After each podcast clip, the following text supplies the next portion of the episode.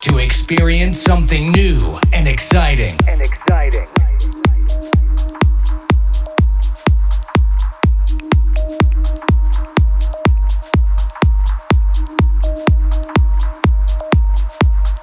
To keep up with the present and the future.